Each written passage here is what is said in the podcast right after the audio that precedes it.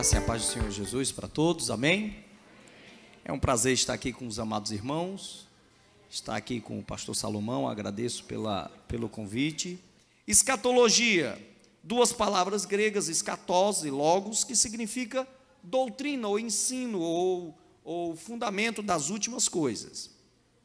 Mas, novamente, é impressionante, mas nós falamos de um fim que não é fim, é começo. É mudança, na verdade, de sistema. Porque para nós o fim é o começo, é o novo céu e nova terra. Então não é fim.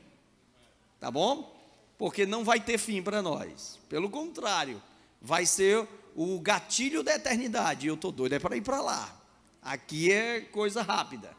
Lá é que é bom. Então, escatologia, a gente está tratando, na verdade, do fim desse sistema. Quando Deus ele vai tratar de mudar essa realidade, tá certo? E, é, de Deus mudar todo esse sistema, esse sistema que nós vivemos. Ele vai mudar tudo isso, tá bom? E nós partimos desse pressuposto sempre de que escatologia nós falamos de últimas coisas, mas nesse sentido. Hoje, portanto, eu não vou falar de sinais do fim. Por quê? O pastor Salomão fez uma leitura fantástica, que é Mateus 24. Tem Marcos 13 também, que é fantástico, tá bom? Mas eu não vou estar trabalhando em cima do texto deles, desses dois textos hoje, porque nós vamos trabalhar com os sinais do fim quando formos falar da volta de Jesus. Tá bom? Quando nós formos falar da volta de Jesus. E na volta de Jesus nós vamos falar sobre as duas fases, nós queremos trabalhar com vocês, tanto falando sobre a, os detalhes escatológicos, como também entrarmos nas figuras de Apocalipse e de Daniel, como também dos outros profetas. Vamos ver os textos também dos evangelhos. Como eu acabei de citar, pelo menos dois textos que são fundamentais.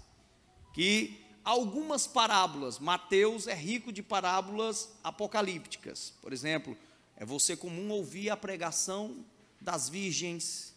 É muito comum você ver o julgamento das nações, Mateus também apresenta, Mateus 25.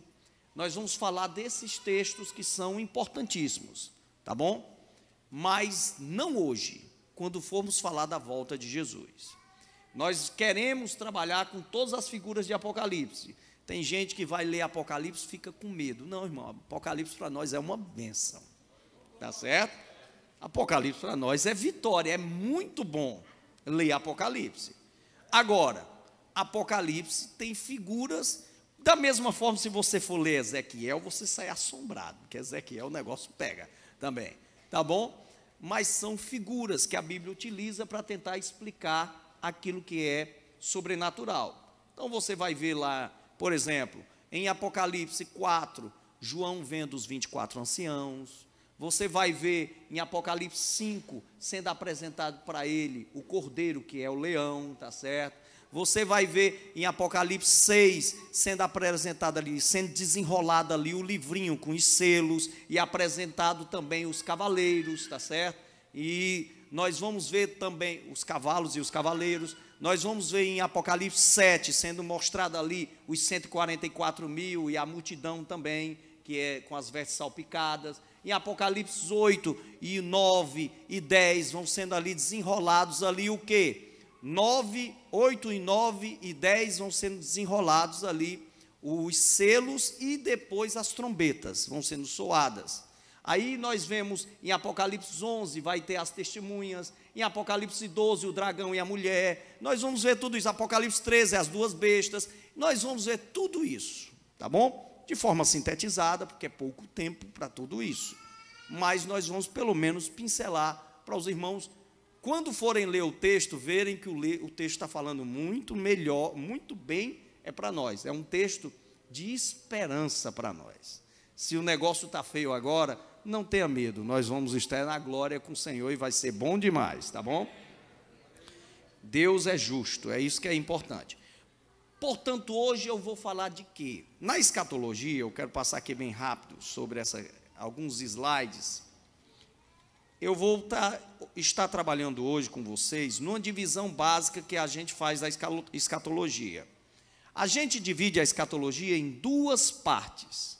Primeira, a escatologia do indivíduo. Ou seja, o que acontece com você. Ok? Está no livrinho, eu estou seguindo a ordem do livro. O que acontece com o indivíduo. E existe a escatologia geral, que são os eventos cósmicos, que vão desenrolar o fim de todas as coisas. O que acontece com o indivíduo? Queira ou não, quando você morre, já entrou em escatologia. Já entrou no período escatológico. Então, nós já vamos falar nessa perspectiva escatológica, a escatologia individual, para o indivíduo. Depois, nós vamos estar falando nos eventos cósmicos. Eu sei que às vezes você diz: "Ah, mas eu quero, eu tenho mais dúvida quanto à questão de detalhes da volta de Jesus, mas nós vamos chegar lá. Mas eu preciso iniciar falando sobre a escatologia individual para eu poder explicar as outras visões, senão fica bagunçado. Senão a gente vai no efeito sanfona, vai e volta. E aí eu não quero, a gente vai seguir de forma construtiva. Tá bom? Vamos lá.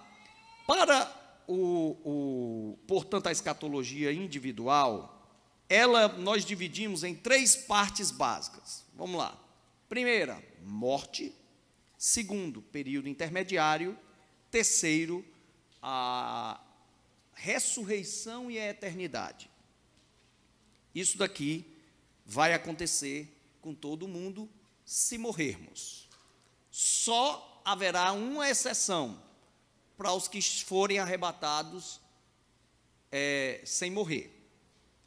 Se não, o restante da humanidade todo vai passar por todos esses três momentos. Tá certo? Nós, pós-Adão, nascemos para passar por esses três momentos. Só se Jesus voltar antes aí haverá uma geração que será a exceção. Ok? Pode ser a nossa, eu quero que seja, mas pode não ser. Então nós temos que estar preparados, tá bom? Para isso. Então, essas três coisas são fundamentais. A morte, é importante a gente começar. O que, que é a morte? A morte é apenas quando o nosso corpo ele se desfaz, ele desfalece? O que, que é morte? Uma outra pergunta bem simples: quem foi que criou a morte? Deus criou a morte? Mas a Bíblia não diz que Deus criou tudo bom?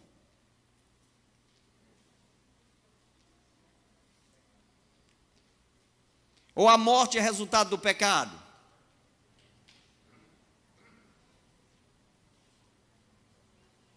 Mas o cordeiro não já estava morto antes da fundação do mundo e não tinha pecado?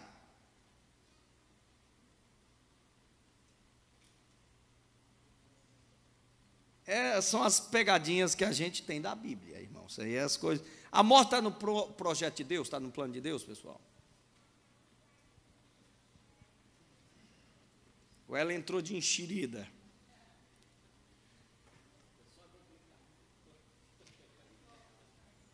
Porque se eu digo que ela não estava, aí eu vou ter uma dor de cabeça tremenda. Porque então Deus entrou com o plano B, então Deus, o plano dele não era perfeito. Se eu digo que ela estava, aí eu tenho um problemão. Então foi Deus que ele impôs a morte para nós. Então ele é culpado da nossa morte. É um assunto complicado. Eu estou mostrando para vocês que não é fácil. A gente diz, ah, morte é fácil. Não é, não é um assunto fácil. Eu estou mostrando para vocês, é porque eu não posso complicar mais um pouquinho. Eu, em, quando a gente está em sala de aula de bacharel e tudo, a gente solta os cachorros. Aí os alunos que peguem. Mas aqui eu não posso, aqui eu tenho que me segurar. Então eu estou mostrando para vocês que isso daqui é complicado, mas é importante a gente compreender. Alguma uma outra pergunta: se Adão não tivesse pecado, ele morreria? Se não, por que que Gênesis 3, 4 e 5 é dito que se o homem comer do fruto não morrerá? Como é que ele sabia o que era a morte se ela não existia? E por que Deus tinha colocado a árvore da vida no meio do jardim, se ele não morria? Uma segunda questão: se sim, se o homem morria, como é que em Romanos 5 e 12, 6 e 23 é dito que a morte é o resultado do pecado? Em Gênesis 2,17 é dito que se o homem comesse do fruto do conhecimento do bem e do mal, é que ele morreria.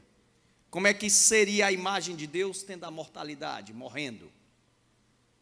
Não seria complicado? Eu estou fazendo essas perguntas é só para aliciar vocês a pensarem, porque senão eu vou falar sozinho aqui. Eu quero que vocês pensem comigo, tá bom? Vamos lá. Nossa perspectiva ortodoxa, preste atenção, isso daqui é importante que eu vou falar. Na nossa visão ortodoxa cristã, o homem não foi feito para morrer, podendo morrer. Deu para entender o que eu estou falando? O homem, ele estava no estado de perfeição, no estado de imortalidade, mas tinha a possibilidade de morrer. Como? Se pecasse. Tá certo? Porque se o homem não tivesse, por exemplo, a árvore do conhecimento do bem e do mal lá no jardim, o homem nunca poderia pecar. E aí sim, ele jamais poderia morrer. Mas, como Deus colocou aquela árvore e deu uma lei para o homem, então o homem podia morrer, mesmo sendo imortal. Se o homem não tivesse pecado, realmente ele não morreria, mas tinha a possibilidade de pecar. Aí vocês dizem, para que, que Deus fez isso? Para que, que Deus inventou de dar uma lei e botar uma árvore no meio do jardim e dizer não coma?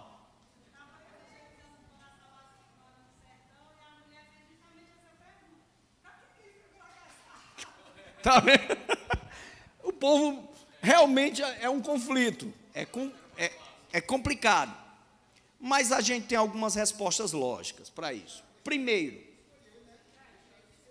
não é nem só a questão de escolha. Primeiro, nós só temos senso de moralidade por causa de uma regra, de uma lei. Eu só consigo entender o que é certo e o que é errado. Eu tenho um senso moral porque é me estabelecido uma lei, uma regra daquilo que eu posso ou não posso fazer. Se Deus não coloca a árvore do, do, conhecimento do bem e do mal no jardim e não dá a regra para o homem, o homem seria um ser amoral, instintivo, como é um bicho. Um animal, ele come, um leão come, mas não está comendo por maldade, ele está comendo porque é carnívoro, ele está seguindo um instinto. Ele não tem noção do certo e do errado. Assim que Deus cria o homem e dá uma regra para o homem, uma lei para o homem, ele está dizendo: você agora sabe até onde você pode ir e até onde não pode ir. Então o homem, ele era um ser moral e se torna imoral porque quebra a lei de Deus. Então tinha que ter a árvore do jardim, senão nós não seríamos humanos. Segundo, a questão até mesmo porque há um plano eterno de Deus. E aí entender esse plano eterno de Deus é que é complexo. Mas queira ou não, foi através da queda do homem que ele revela-se de forma mais plena através de Jesus. Aí você diz: Deus queria que o homem pecasse. O desejo de Deus nunca é que ninguém peque. Mas Deus sabia que o homem iria pecar. Sabia ou não sabia? Sabia. Por isso que o cordeiro já estava morto antes da fundação do mundo. Então, queira ou não, só somos quem somos porque tinha a árvore do conhecimento do bem e do mal ali. Por isso que existe a lei e a graça caminhando juntas. Nunca a lei e a graça estiveram distantes uma das outras. A lei é a promotora e a graça é a advogada. Elas trabalham juntas. A lei apontou o erro do homem porque o homem quebrou ela e a graça de Deus veio com a promessa, porque da mulher nasceria o fruto que esmagaria a cabeça da serpente. É invocada ainda, abrindo aqui um parêntese. Satanás só tentou pessoalmente duas pessoas. Ele, pessoalmente. Ele manda os secretários dele, os enviados dele, mas pessoalmente ele só tentou duas pessoas. Uma, Eva, e a outra, Jesus. Eva, ela estava no lugar errado, com o propósito errado, com a atitude errada. Ela estava no lugar errado porque ela não era para estar ali perto da árvore do conhecimento do bem e do mal. Qual era o propósito dela? Curiosidade. É o perigo da curiosidade.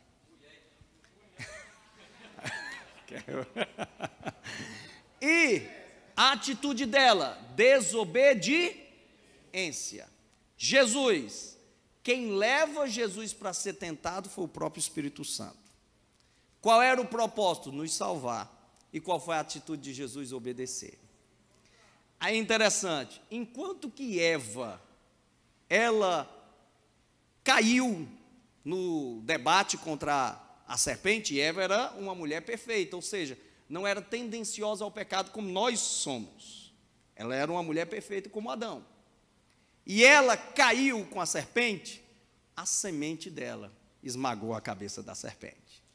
É promessa disso? Gênesis 3 e 15. De ti, mulher, sairá da tua semente sairá um que esmagará a cabeça da serpente. Tinha que ter o debate entre Jesus e a serpente. Isso é fantástico. Por isso que Jesus ele vence no nosso lugar. Então voltando para cá. Então a morte, portanto, ela está no plano de Deus sem Deus querer aliciar ela. Ou seja, está no plano de Deus porque tudo já está dentro desse plano. Ou seja, Deus permitiu que ela existisse. O mal, aí aqui eu abro outro parênteses. O mal Deus criou. Ah, mas é verdade. Qual mal? Presta atenção. O mal no sentido substancial. Por exemplo, a dor é um mal, sim ou não? Sim ou não? Sim. Mas ela é um mal criado por Deus. É um mal que serve para o nosso bem, para um bem maior. Se você não tivesse dor, você não teria tato e seria muito pior para você. Deus criou esse mal. Pós-queda, existe o mal também feito por Deus. A maldição foi Deus quem amaldiçoou. A tragédia é Deus. Tudo que acontece nesse mundo, queira ou não, está no propósito de Deus. Agora, a malignidade, que a gente chama, que é o mal moral, esse Deus não fez. Esse Deus permitiu que existisse. E nós, pela nossa livre escolha, lá com Adão, pecamos. E todos os dias nós pecamos, porque a gente gosta de pecar. Parece brincadeira, mas é verdade. Tá certo, irmãos? Gostamos de pecar. O crente hoje não tem prazer em pecar mas a nossa carne e as sequelas dela gostam de fazer isso. Por isso nós temos que crucificar a carne, a concupiscência e os nossos velhos desejos todo dia. Você tem que se esbofetear, como Paulo disse, taca tapa em você. Não, não estou falando de forma literal, tá bom? Ele está falando de forma simbólica, ou seja, eu tenho que crucificar a carne e os seus velhos desejos. Deu para entender isso daqui ou estou complicando demais? É, é, é só para você ter uma ideia.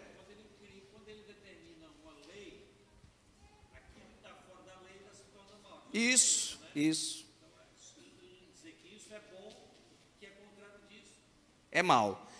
E a ideia aí, Deus não criou aquela regra para que o homem se desse mal. Deus criou aquela regra porque ela era uma regra boa para o homem. A lei não é má, foi Paulo que falou, ela é boa. O problema é que, pela nossa fraqueza da carne, ela se torna insuficiente. Ela não pode salvar e nunca salvou ninguém. A lei sempre revelou o pecado, mostrou o pecado e condenou o pecador. Sempre foi a função dela. Ela não passou disso, está lá em Romanos 7. Tá bom? Nunca foi o objetivo da lei salvar, nunca ninguém foi salvo pela lei. Todos os homens de Deus, de é, Adão para frente, foram salvos pela promessa daquele que haveria de vir. Quem é de Jesus para trás foi na promessa do Messias que viria. E nós somos salvos na promessa do Messias, da, na certeza do Messias que veio. Jesus está no centro e ele salva todo mundo. Ninguém é salvo por obra, por mérito. Ah, porque eu era judeu, ah, porque eu segui a lei. Ninguém foi salvo assim. Todos foram salvos pela promessa. Aí você vai ver isso dizendo Romanos 4, Hebreus 11, todo mundo vai dizer a mesma coisa, que é isso mesmo. Nós somos salvos pela graça e tudo isso por meio da fé. E o texto de Gênesis, capítulo 15, verso 6, fala disso, de justificação pela fé. Mas voltando para cá. A morte, portanto, ela para o homem não foi criada, porém, ela existia sem ser no homem. OK? Nos animais, os animais não foram criados imortais. A Bíblia em momento nenhum diz que os animais foram criados imortais. A Bíblia fala do homem que foi criado imortal. A Bíblia é explícita nisso porque nós fomos feitos à imagem e semelhança de Deus, pouco menor do que os anjos. Está na Bíblia. Nós fomos feitos como coroa da criação. Estávamos no paraíso plantados pelas mãos de Deus, fomos criados diretamente por Ele, estávamos em outro arquétipo de vida. Nunca nenhum de nós viveu esse arquétipo, mas temos saudade do paraíso sem nunca termos estado lá. Tá certo? Imagine Adão a saudade que ele tinha, porque ele esteve lá. Tá, tá aí, tá certo.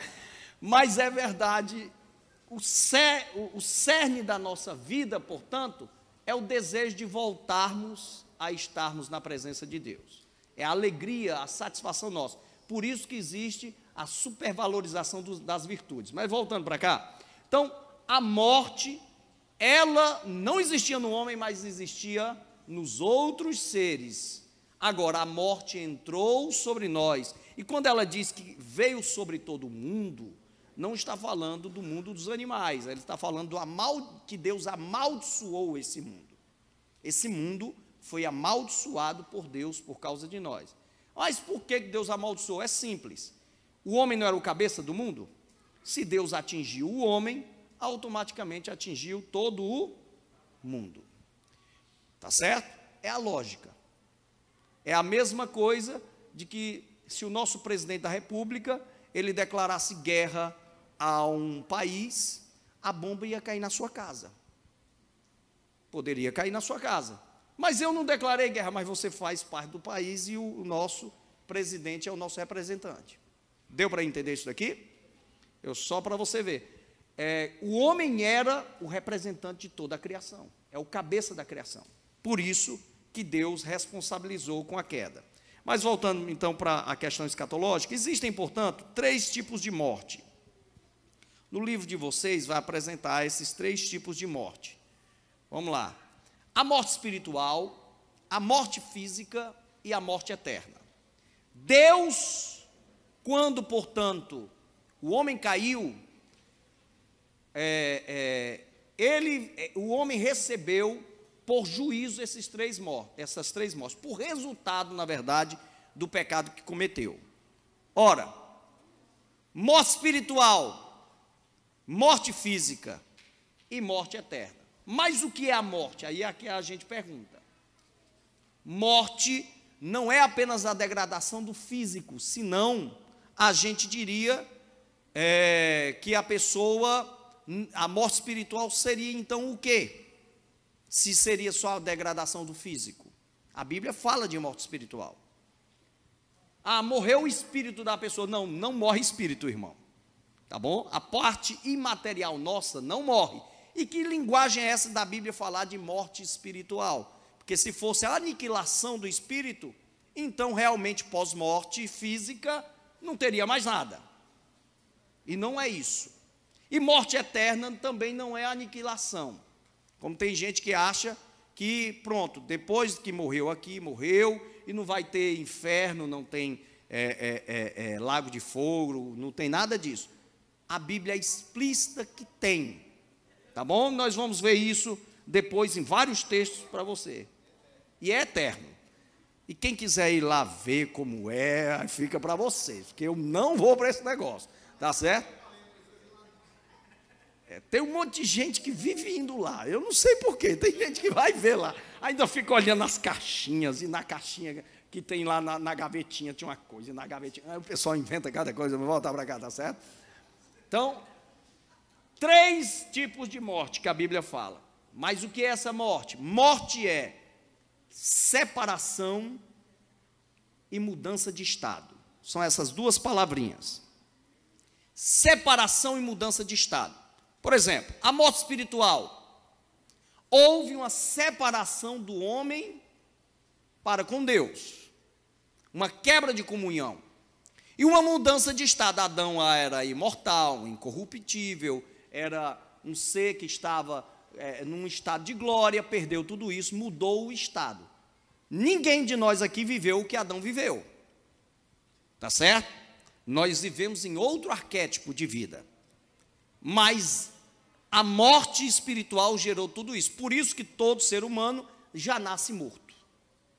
Todos nós nascemos mortos espiritualmente. E na regeneração, que é o novo nascimento na vida da gente, nós começamos o processo de nova vida. Nascemos, mas chegaremos à plenitude. Ainda não estamos nela. Tá certo? Estamos vivenciando o processo de nova vida. Então, é interessante nós sempre vermos essa distinção. Então, há uma separação, a morte espiritual, e há uma mudança de estado. Morte física, há uma separação entre nós mesmos. Ou seja, o ser humano que é completo, holístico, ele agora é rompida essa unidade, e agora o que é material dele se desfaz, e o que é imaterial vai para uma outra dimensão, para uma outra realidade. Ou vai para Deus, ou vai para um lugar muito ruim mas essa parte imaterial ela persiste. Quando nós falamos de alma e espírito, não vai imaginar o fantasminha é, é, é, camarada não lá, não vai imaginar isso não. Não, não se imagine nada que é desse, de, desse modelo físico nosso numa, num plano espiritual. A gente imagina demais. Aí vi, vivem assistindo agora, sai os caça-fantasma agora, o pessoal fica imaginando que é aqueles fantasmas daquele jeito. Não existe isso, tá certo? Tem gente que acha que a parte espiritual é algo como se fosse a daqui, a realidade daqui. Não é nada daqui. Por isso que a Bíblia trabalha com metáforas para falar de lá. Porque não tem nada a ver com essa realidade daqui. Tá certo? Graças a Deus. Então, lá, portanto, a realidade de lá, nós somos incompletos. Por mais que a gente vá para a presença de Deus, você é incompleto. Por isso precisa ressuscitar. Quem morre precisa ressuscitar, porque está no estado de incompletude. Não é completo. Nós, seres humanos, só somos completos com os nossos corpos. Ok? Estamos com o corpo de, é, degenerado, corrompido mas na ressurreição teremos um corpo incorruptível. Aí é outra coisa. Há esperança para você, irmão. Aleluia. Se você é feio, há esperança para você. É isso mesmo, tá certo? Há esperança para você, tá bom? Mas é isso mesmo. Então, é importante a gente ver. E está havendo também uma mudança de estado. O homem era completo para um estado incompleto. Agora, eternidade, morte eterna. O que é morte eterna? Aniquilação? Não. Você vai ver a Bíblia usando o termo morte eterna e falando de sofrimento eterno. Que contradição seria essa? Então, a morte, portanto, será novamente separação. Agora de quê? O morto sem Deus para a eternidade vai estar eternamente separado da graça de Deus. Porque hoje, até sobre ímpio, Deus derrama sua graça. Deus está até no ímpio derramando a sua graça. O serial, serial killer, por mais mal que ele seja, psicopata que for, mas tem resquício de bondade nele. E ele não é tão mau quanto pode ser, porque Deus não deixa. Deus trava até onde ele pode ir. Porém, lá, essa graça vai ser totalmente tirada. Por isso que quando a gente fala do inferno ou do lago de fogo, nós não temos nem noção do que será lá. Porque o pessoal imagina o pessoal lá querendo se arrepender, não vai querer se arrepender. Eles serão tão maus quanto Satanás é, porque Satanás não tem graça de Deus sobre ele, tem já juízo de Deus sobre ele. Eles serão tão maus quanto Satanás pode ser. Essas pessoas viverão o maior vazio de todas, porque não terão contato nenhum com Deus.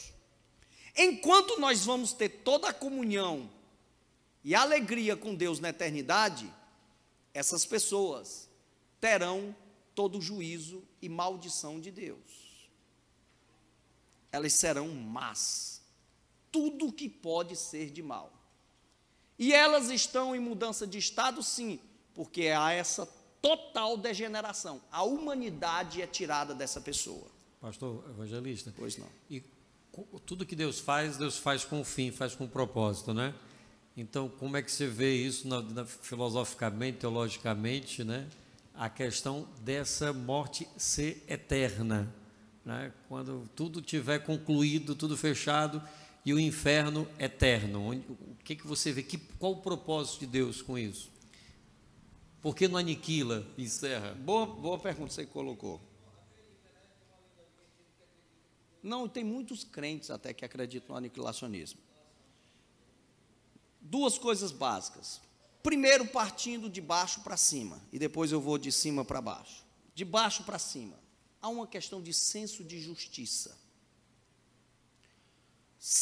Pode prestar atenção que Deus não cobra de todos aqui nessa vida dos seus pecados. Porque se fosse o aniquilacionismo mesmo, melhor seria ser mal nessa vida. Porque se eu cansasse da vida, por exemplo, eu fiz o diabo a quatro, como diz a história, cansei, boto uma arma aqui debaixo do. E acabou. Eu vivi o que eu quis. Ah, mas não vou estar com Deus, eu não quero. O mal não quer estar com Deus. Acabou, não existe juízo. Deu para entender? Então há um senso de justiça de Deus, que Deus ele requer realmente que nós paguemos pelos nossos feitos, pela nossa maldade. E a Bíblia é clara quanto a isso. Agora, de cima para baixo. Entenda uma coisa: nós olhamos a vida daqui, nós olhamos a, a realidade de lá como a vida daqui, como se fosse numa linha do tempo. Lá é fora dessa linha do tempo. Quando se fala eternidade, não vai imaginar como se estivesse contando os dias como é aqui. Vai, se, vai imaginar fora dessa dimensão temporal como é daqui. Entendeu? Então, isso daí é o é, quando nós falamos disso, é o caos realmente. É a pessoa ser levada para o caos. Isso fora dessa contagem de linha do tempo. Por isso que é eterno porque fora de uma linha temporal como nós vivemos aqui, é outra realidade. Como será ela, eu não sei lhe dizer, porque não tem medição de tempo como aqui. Nós vivemos uma medição temporal criada por Deus, aqui. Agora lá é outra realidade. Como nós nem temos ideia de como será a nossa eternidade com Deus. Nós não temos noção. Nós temos figuras dela. Nós não temos noção, irmãos. Porque nós estaremos com um corpo semelhante, um corpo de glória ao do Senhor Jesus. Está na Bíblia isso. E como é que vai ser isso? Eu não sei lhe dizer. Tá certo? Eu quero estar tá lá para saber. Agora, se acredita que será uma realidade totalmente distinta. Por quê? Vamos aqui, só eu adiantando um pouco. O corpo de Jesus foi tocado, sim ou não? Jesus comeu peixe com os discípulos? Atravessou parede. Desapareceu e apareceu onde ele quis. Os discípulos de Emaús não reconheceram ele, outros discípulos reconheceram. Que negócio foi esse? Que corpo é esse? E a Bíblia diz que será como esse. Aí você diz: como é que será o nosso? Não é nessas leis físicas que a gente conhece. Então a coisa é certa, vai ser algo superior.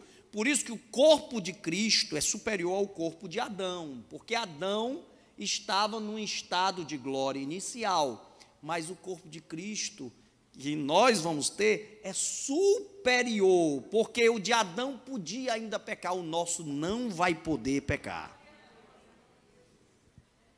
E nós vamos Enquanto que Adão falava com Deus de tardezinha e alguns momentos esporádicos, nós vamos estar sentados no trono de Cristo, a Bíblia diz, ao lado dele, no trono dele. E onde ele estiver, nós vamos estar também. Aí eu não sei o resto, irmão. Eu só sei que vai ser assim. Tá certo? Quando nós estivermos lá, a gente vai saber. Aí a gente conversa lá. Tu lembra daquele dia que a gente conversa? É isso mesmo. o povo ainda quer saber do umbigo. Vai voltando para cá. Irmãos, deu para entender isso daqui? Isso daqui é importante, não é? Sobre a morte. Então, a morte é uma separação e uma mudança de estado. Tá certo? O grande X da questão, por exemplo, pela morte, portanto, Cristo venceu pela morte de Cristo, Cristo venceu a morte. Tá certo? A morte, ela deixou de ser morte para nós, porque agora ela tem outro sentido. Em vez de ser maldição, ela é benção. Porque o crente que morre, a gente diz, ele venceu. Antes, a pessoa que morria era amaldiçoada. Nós não sabíamos, era tristeza. Nós ficamos tristes por, pela saudade, mas nós sabemos que essa pessoa foi uma vencedora. Se ela morreu na fé, ela venceu. Ela é vitoriosa. Então a morte, ela morreu na cruz. Ela perdeu seu poder de maldição sobre nós. Ela já não nos mata mais. Pelo contrário, ela serve como um, um tipo de trapézio para nos jogar para a eternidade. Ou seja, garante que você não vai pecar mais. Por isso tem um monte de crente querendo morrer. Mas voltando para cá, tá certo? Porque realmente Jesus levou todas as maldições sobre si. Mas aí fica a pergunta: por que o crente, que já foi isento da maldição e do castigo do pecado pela cruz, ele ainda tem que morrer? já não podia estar glorificado? Jesus não matou já a morte? Jesus já venceu ela? Jesus já levou toda a nossa maldição sobre si? Jesus já derrotou? Ele não, é, é, é, ele derrotou, ainda há a consumação para nós, mas por que, que a gente ainda tem que morrer? Se eu não já recebi, foi a vida eterna, eu já estou com a vida eterna. E aí, três coisinhas básicas. Primeiro, esse modelo de vida nosso só é modificado aonde? Na volta de Jesus. Por mais que Jesus já tenha vencido, eu ainda não estou no modelo de vida da eternidade. Eu estou no processo. Estou na transição. Essa segunda coisa, é o período do já e ainda não. Viu? Olhe para cá. Guarde de hoje em diante esse negócio. É o já e ainda não. Eu já tenho a vida eterna, mas ainda vou morrer. Eu já tenho toda sorte de bênçãos, mas eu sofro muito nessa vida ainda. Padeço, mas não já tenho toda sorte de bênçãos. Eu já estou sentado com Cristo nos lugares celestiais e estamos todo mundo aqui ainda. É o já e ainda não. Eu vou dar um exemplo para vocês entenderem melhor. É como se eu tivesse ganhado na loteria. Eu não estou dizendo que é para fazer isso, sair jogando, mas eu dou um exemplo da loteria. Tivesse com o, o bilhete aqui premiado na secretaria para receber o dinheiro, sentado com o bilhete premiado, com milhões ali. Eu já sou milionário, sim ou não? E ainda não. Eu ainda não recebi o dinheiro, mas eu já estou ali para receber.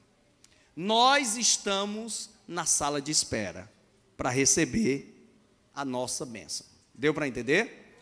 Eu já sou milionário e ainda não. Eu já sou imortal, já tenho a vida eterna e ainda não. Vamos todo mundo morrer aqui se Jesus não voltar.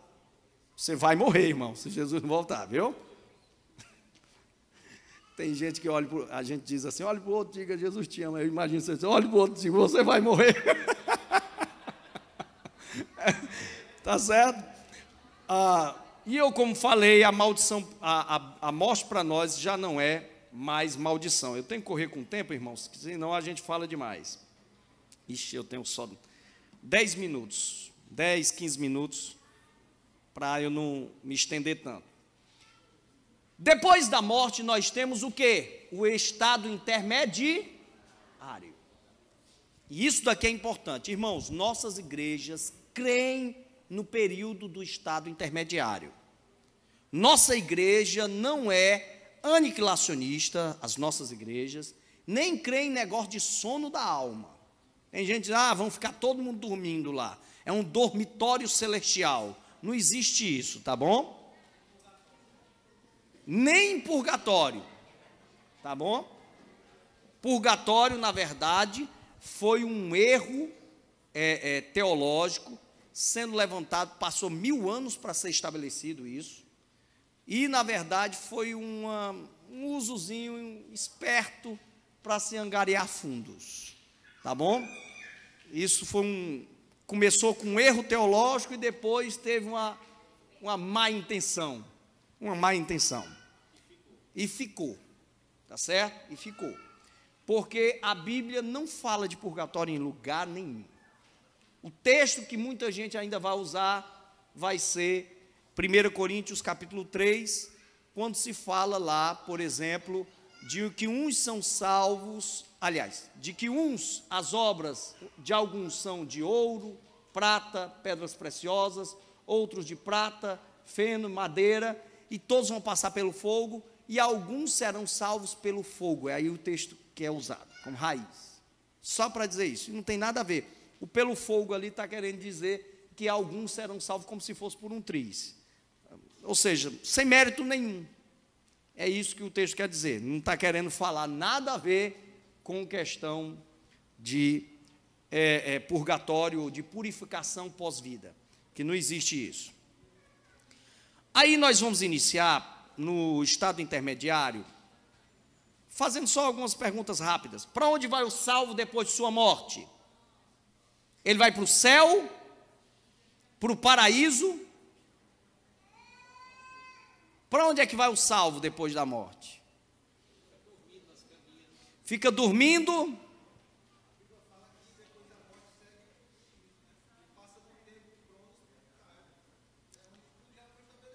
Então ele vai direto para o juízo final. Mas e aí a ressurreição para a volta de Jesus?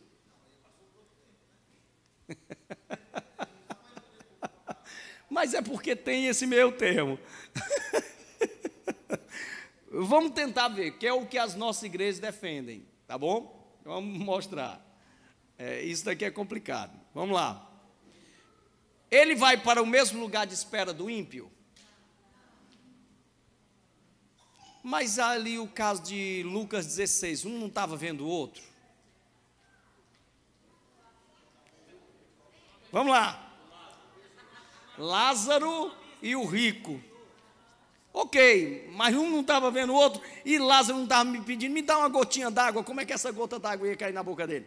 Vai voltando para cá, tá certo? E aí? É só a gente levantando aqui. O salvo fica em estado de dormência ou lúcido? Ele está lembrando? Ele lembra dessa vida, pessoal? Lembra dos pecados dele, lembra de tudo de ruim que ele fez.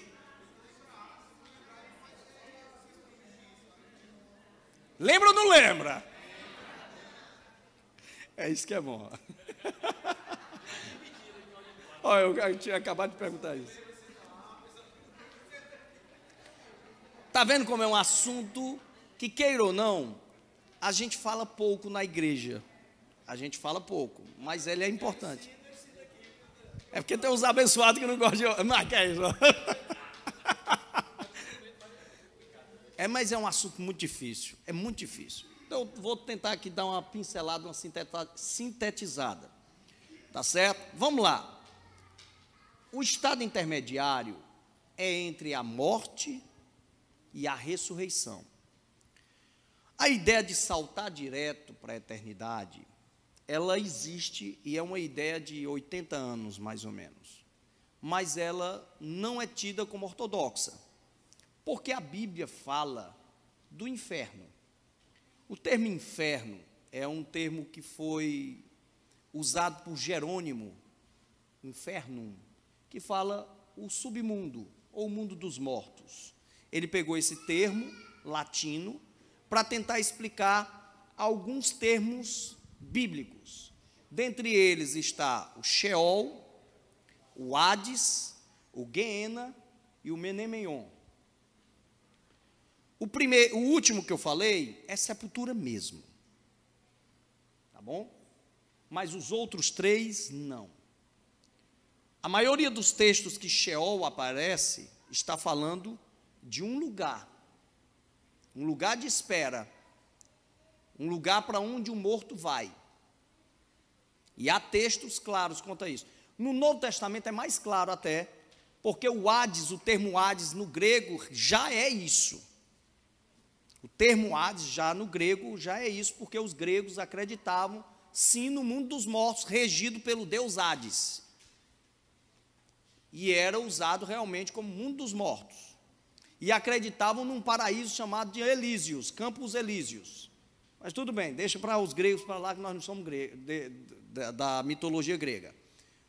Mas a Bíblia utiliza esses termos para facilitar e explicar essas coisas. Então, existe sim o Sheol, que é a mesma coisa de Hades. O Hades é, na verdade, uma adaptação para o grego do que era usado pelo povo hebreu para Sheol. Ou seja, é o mundo dos mortos. O povo hebreu acreditava, portanto, que tanto o ímpio quanto o justo iriam para um local. Tá certo? Seja um local de sofrimento ou um local de grande alegria. O termo descansar que a Bíblia utiliza não é literal, é simbólico, é um eufemismo. A Bíblia trabalha demais com isso, com eufemismos, são figuras de linguagem. Tá certo? Quando diz que Lázaro dormia, aí o pessoal, ah, ele está dormindo. Não, ele morreu. Ah, aí o que eu penso, aí o texto até mesmo se autoexplica que Jesus está usando uma figura de linguagem para dizer que Lázaro tinha morrido. Tá certo? Por discípulos. Isso é muito comum na Bíblia. Você vê figuras de linguagem, mas a Bíblia é clara em falar que existe sim uma vida pós-morte. Uma vida que a gente fala não é vida, né? mas é um estado, um período de espera para um retorno a essa vida plena que o ser humano tem. Tá certo? Para isso, nós vamos mostrar alguns textos. Por exemplo, Paulo mesmo diz em 2 Coríntios, capítulo 5, verso 8: que ele queria deixar o corpo dele para estar com quem? Com o Senhor. Está no texto. O texto de Filipenses 1,23 diz: ele queria, falando da morte, partir e estar com Cristo. Tá certo? Jesus diz para o ladrão: em verdade, em verdade te digo, que hoje estarás comigo no paraíso. Esse é um texto muito debatido, que os adventistas chegam a dizer: não, ele está querendo dizer, te digo hoje, estarás comigo no paraíso. Como se tivesse dois pontos aqui, depois do hoje. Mas o texto bíblico, a maioria de todos os grandes é, é, é, é exegetas concordam que é impossível haver assim. Realmente, o texto está dizendo que Jesus está dizendo: agora eu estou te dizendo que você vai estar comigo no paraíso. Entrar comigo lá. O texto de Apocalipse é um dos textos mais claros quanto a isso. Apocalipse 6, verso 9 a 11 diz que as almas de todos estavam clamando por justiça, de todos os santos estavam clamando por justiça debaixo do altar de Deus, perguntando: até quando você vai estar sem trazer a justiça lá nesse mundo? Até quando? Até quando? Então, eles estavam ali realmente conscientes em um determinado local. Agora, onde é que seria esse lugar? Onde seria esse lugar? Nós vamos começar primeiro mostrando o ponto de vista dos salvos. Nós vamos primeiro falar para salvos. Depois a gente fala para os não salvos. Eu vou encerrar falando dos salvos hoje, porque não dá tempo mais da gente falar muita coisa. Mas eu, pelo menos, dos salvos eu vou falar. Que é mais complicadinho um pouquinho. Mas é importante a gente falar. Os salvos vão para onde quando morrem? O texto falou que vão estar com o Senhor. Eles já vão para o céu?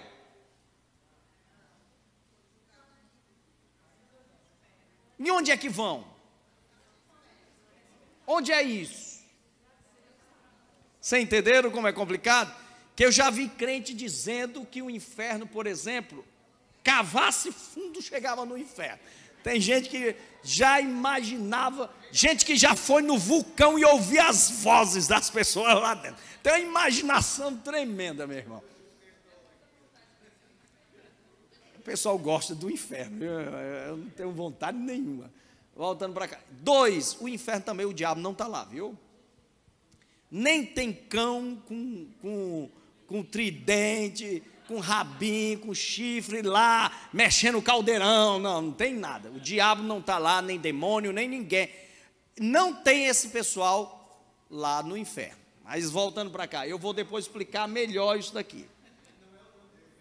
Pronto, porque Satanás ele está nesse mundo, rodeando e passeando por ele, e está com o seu exército, tentando cada vez mais ludibriar esse sistema pecaminoso. Ele lidera esse sistema pecaminoso. Mas voltando para cá.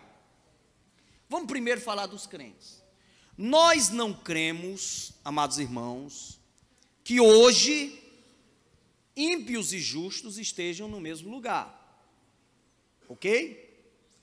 No plano espiritual, quando se fala lá em Lucas 16, está se falando numa questão ali parabólica mesmo. Jesus está usando de forma figurada, mesmo porque no céu não tem água. Ali é figurado. Ah, não tem nada como aqui, irmãos. Céu é céu. Rapaz, é, é, tem crente que vai ficar com raiva porque não vai ter comida no céu. Tá certo? Tão bom, né, comer? Vamos voltar para cá. Você imagina ter dor de barriga no céu, mas voltando para cá, era complicado. Mas voltando ao que eu estava dizendo, só para a gente acelerar aqui, irmãos. É, portanto, onde ficaria esse local que vão os salvos? Tem dois pontos de vista. Primeiro, o céu. Iriam para o céu. Existe um ponto de vista muito defendido que é o próprio céu. Por que esse ter, essa, há essa defesa? Por exemplo, o texto bíblico que a Bíblia fala em 2 Coríntios, lá no capítulo 12, verso 2 a 4, diz que Paulo foi ao terceiro céu. E depois ele diz que foi ao paraíso. Esse terceiro céu era o paraíso. Então, os que defendem que vão para o céu, pegam esse texto, por exemplo, como gancho, para dizer isso. Ou o texto lá de Hebreus 12, 23, que dão a entender que essa igreja dos santos que estão nos céus. Então, são textos complicados. Realmente dá a entender. Porém,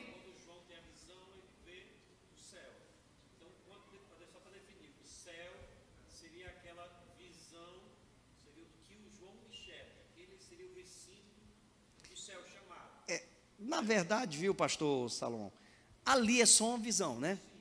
Porque o céu é muito mais do que aquilo. Mas essa visão não é a que a Assembleia, me perdoe, a Assembleia de Deus é o que eu sou, não é a que as nossas igrejas pentecostais defendem. Essa ideia de céu aqui,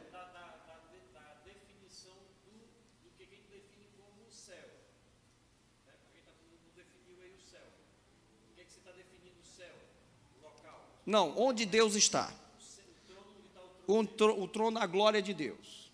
Apesar de Deus estar em todo canto, mas é onde está a glória dele. Tá certo? Então, essa linha de pensamento acredita que é o céu, o paraíso. O paraíso que a Bíblia fala é o céu. Ok? Essa linha de pensamento defende isso.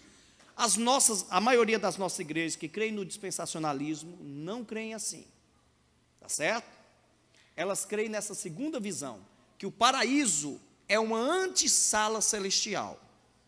Tá certo? Ou seja, ela é distinta do céu. Por quê? Porque no céu não pode haver pecado. E queira ou não, a pessoa ainda não foi glorificada.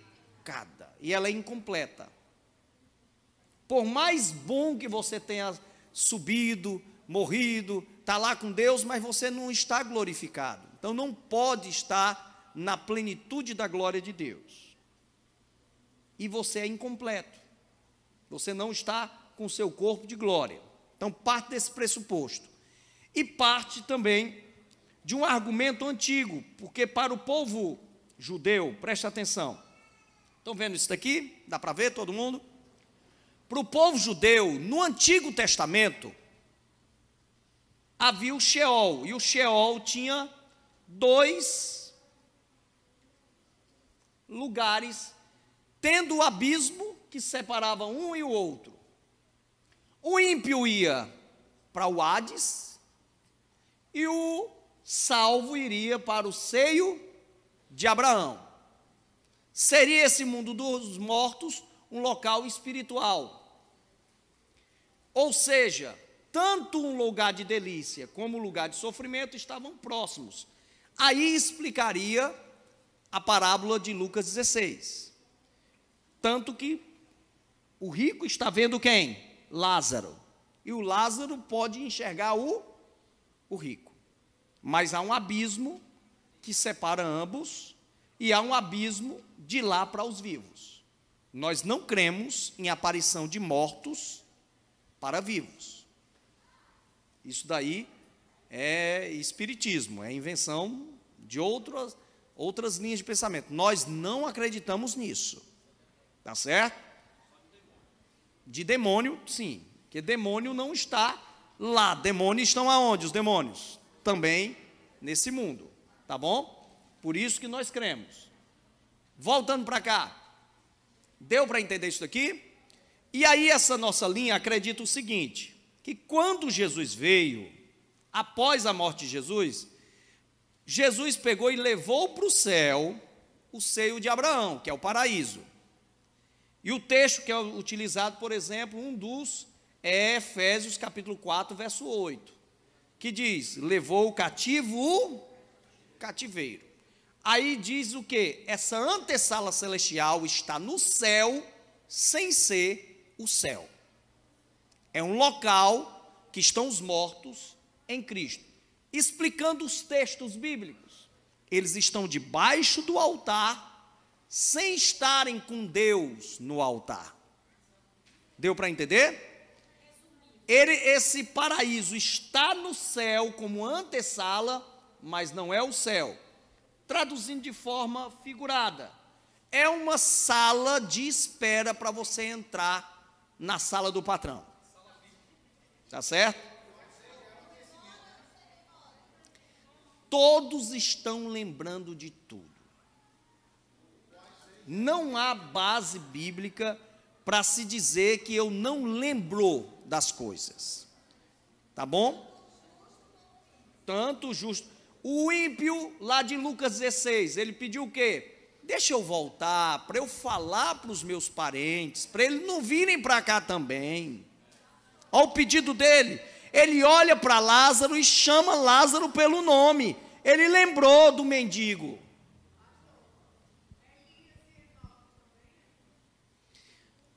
É, é Elias Enoque, é uma pedra no sapato. Eu vou lhe dizer, olha, é uma, é uma baita pedra no sapato. Eu vou lhe dizer por quê. Porque Elias e Enoque, eu não posso dizer que eles foram glorificados porque a glorificação acontece pós Jesus. Jesus é o, o perfil da glorificação. Mas eles não passaram pelo modelo de morte nosso. Então, muitos pensadores acreditam que eles foram levados diretos, direto ao paraíso, sem passar pelo modelo padrão de morte, mas vão ter de ressurgir também. Ou seja, vão ter que ressuscitar sem terem morrido no nosso modelo de morte.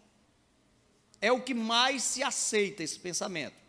Porque dizer que eles já foram glorificados é meio complicado.